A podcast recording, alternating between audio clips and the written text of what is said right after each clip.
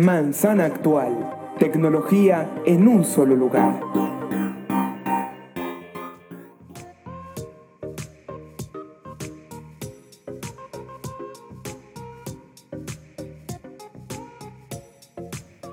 Titulares. Apple aumenta la producción de los AirPods. ¿A qué se debe esto? Más adelante lo sabrás. Tim Cook ha hecho declaraciones estos últimos días que nos dan a entender varias cosas y proyectos sobre los que están trabajando. ¿Cuáles serán? En un momento te lo cuento. El iPad sube en sus índices de venta. ¿Qué puede implicar esto a largo plazo? Les contaré mis opiniones. El firmware de los nuevos productos de Apple nos revelan información importante sobre ellos.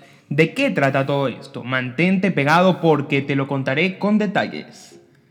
Esto es Manzana Actual.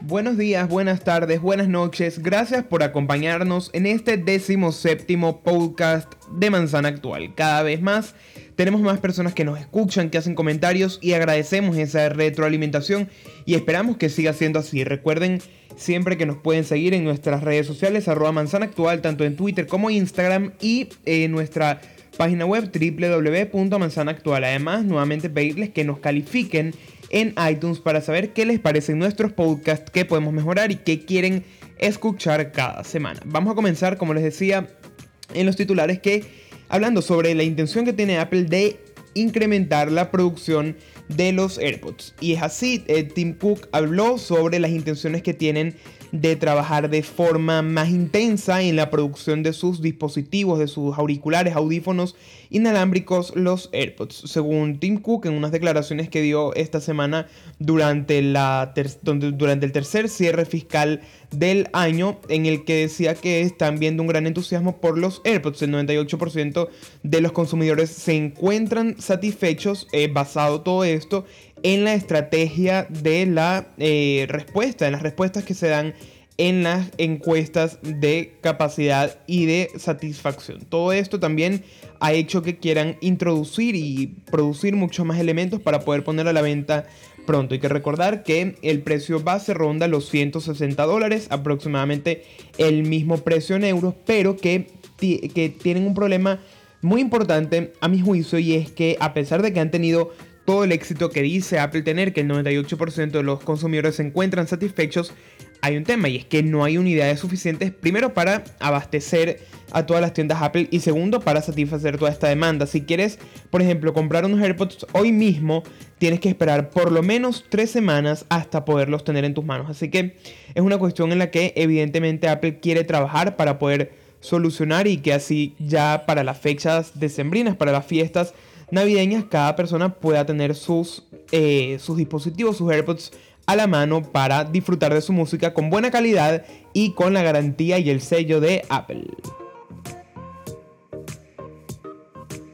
Ahora vamos a hablar otra vez, y esto sigue teniendo que ver con declaraciones que ha hecho el eh, creativo mayor de Apple, Tim Cook, y es que durante el cierre fiscal de este tercer cuatrimestre, este tercer periodo de trabajo de Apple, Tim Cook habló sobre que, que, Apple está enfocado en trabajar en sistemas autónomos. No es un secreto para nadie que Apple lleva tiempo trabajando en sistemas de conducción, de, de manejo de vehículos con sistemas autónomos y gracias a esto y gracias a información que se ha publicado en los últimos tiempos, Tim Cook ha, vuelto a enfatizar que Apple está muy interesado en trabajar en esta tecnología. Apple trabaja en autonomía que se puede utilizar para mucho más que vehículos. Entonces eh, dice, en términos de, conducción autónoma de vehículos, queremos decir que estamos muy satisfechos y enfocados en sistemas autónomos que puedan eh, trabajar la tecnología desde diferentes puntos de vista. Hemos hecho grandes proyectos y estamos haciendo grandes inversiones también desde este punto de vista. Además, algo que me parece relevante de Siri, que, que traer a colación es que hace unas semanas hablábamos de las, del trabajo que ha hecho Apple con otras compañías de arrendamiento de carros de alquiler de coches para eh, ofrecerle sus servicios de conducción autónoma y así un partnership que les permitiese eh, probar el sistema de conducción en mutuo. Entonces todo esto va, va en marcha y eh, más adelante espero que sea más pronto lo que esperamos veamos vehículos de Apple que se manejen por sí, por sí mismos. ¿Se imaginan eh, montarnos en un coche y decir en voz alta, Siri, por favor, llévame al centro comercial y te lleve? Yo creo que todavía falta un poco para que a ese punto se puedan, se puedan hacer las, las diferentes, se puedan cumplir las necesidades, pero sí que poco a poco la interacción con los vehículos vaya siendo cada vez mayor hasta que Siri sea quien nos lleve por la vida.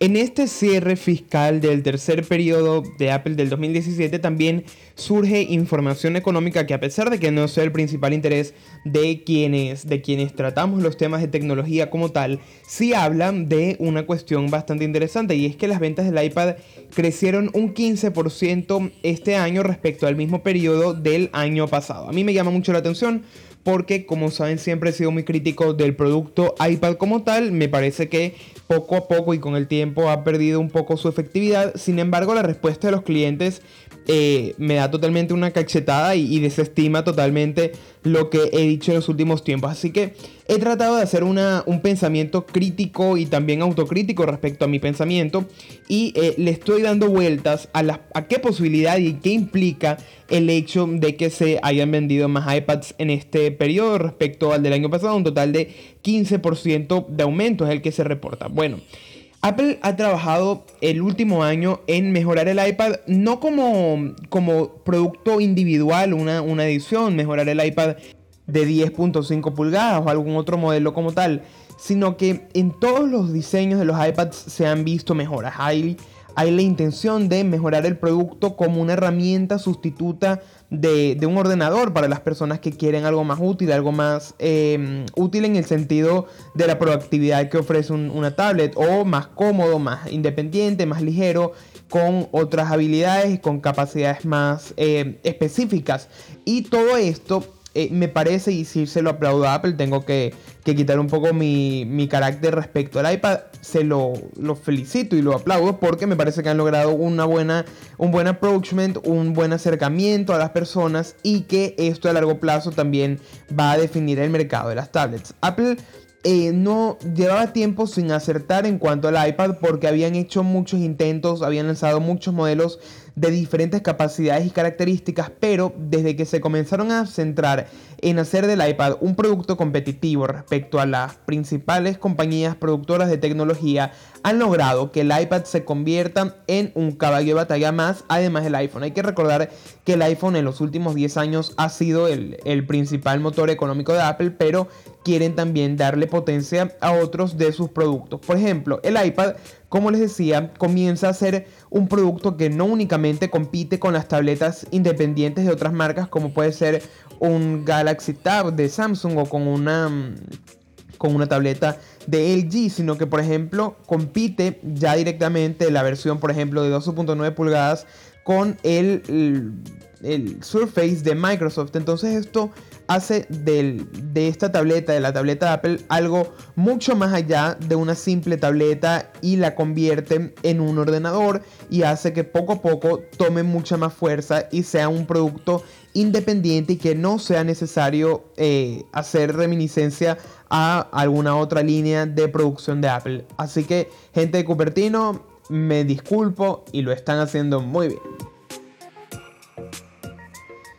Por último, eh, en un artículo que subí estos días hablaba del firmware que, ha trabajado Apple en los últimos tiempos y eh, me llama la atención que de alguna forma han tenido pequeños problemas, se les ha escapado información de, eh, de alguna relevancia, a mi parecer, porque sin querer o quizás queriendo, de hecho, se les ha filtrado datos, información de algunas cuestiones de sus próximos productos, entre ellos el iPhone 8 y el eh, HomePod, el dispositivo que será ahorita el altavoz independiente de Apple para competir con el Sound Echo de, de, Amazon. Ahorita mismo lo que se filtró esta semana tiene que ver con un archivo que se, que se encontró en este firmware que se llama Audio OS y que tiene una lista de sonidos entre los que está Alarm One, Lighthouse, Session Inactive, Setup Final, Setup Step Source y una serie de sonidos más que han ido dando a entender cómo va a sonar nuestro o cómo va a sonar el futuro altavoz de la gente de Cupertino. Les pongo el sonido, los sonidos que nos proporcionan nuestros amigos de Mac Rumors para que puedan empaparse un poco de lo que tiene preparado Apple para su HomePod.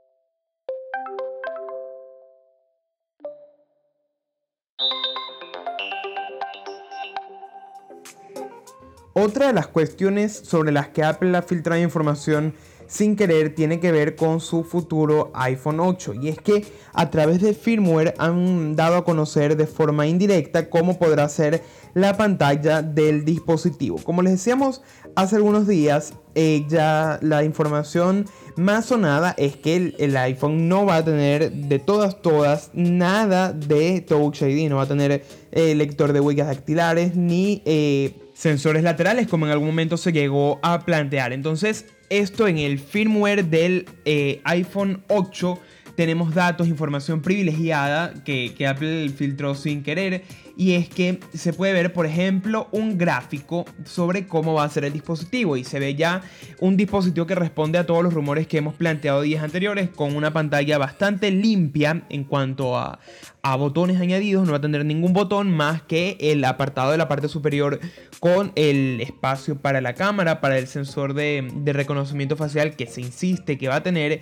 Y algunas otras eh, cuestiones como eh, la, carga y, y, más allá porque se habla del panel frontal con sensores de infrarrojo y desbloqueado del tipo biométrico. Entonces, como les digo tal cual en el artículo, esto habla de la sustitución que se va a hacer del Touch ID por un detector facial para el desbloqueo del aparato. Me, me gusta mucho que eh, a pesar de que Apple no sea quien da estos datos de forma directa, sí se corresponde con información que de alguna manera está garantizada porque se, trata de datos de los propios sistemas operativos y de desarrollo de Apple que garantizan y que empiezan a dar fe de que los rumores que se han planteado durante tanto tiempo gozan mucha realidad y que por tanto nos empiezan a dibujar de una forma mucho más segura de lo que, de lo que se trata este nuevo dispositivo.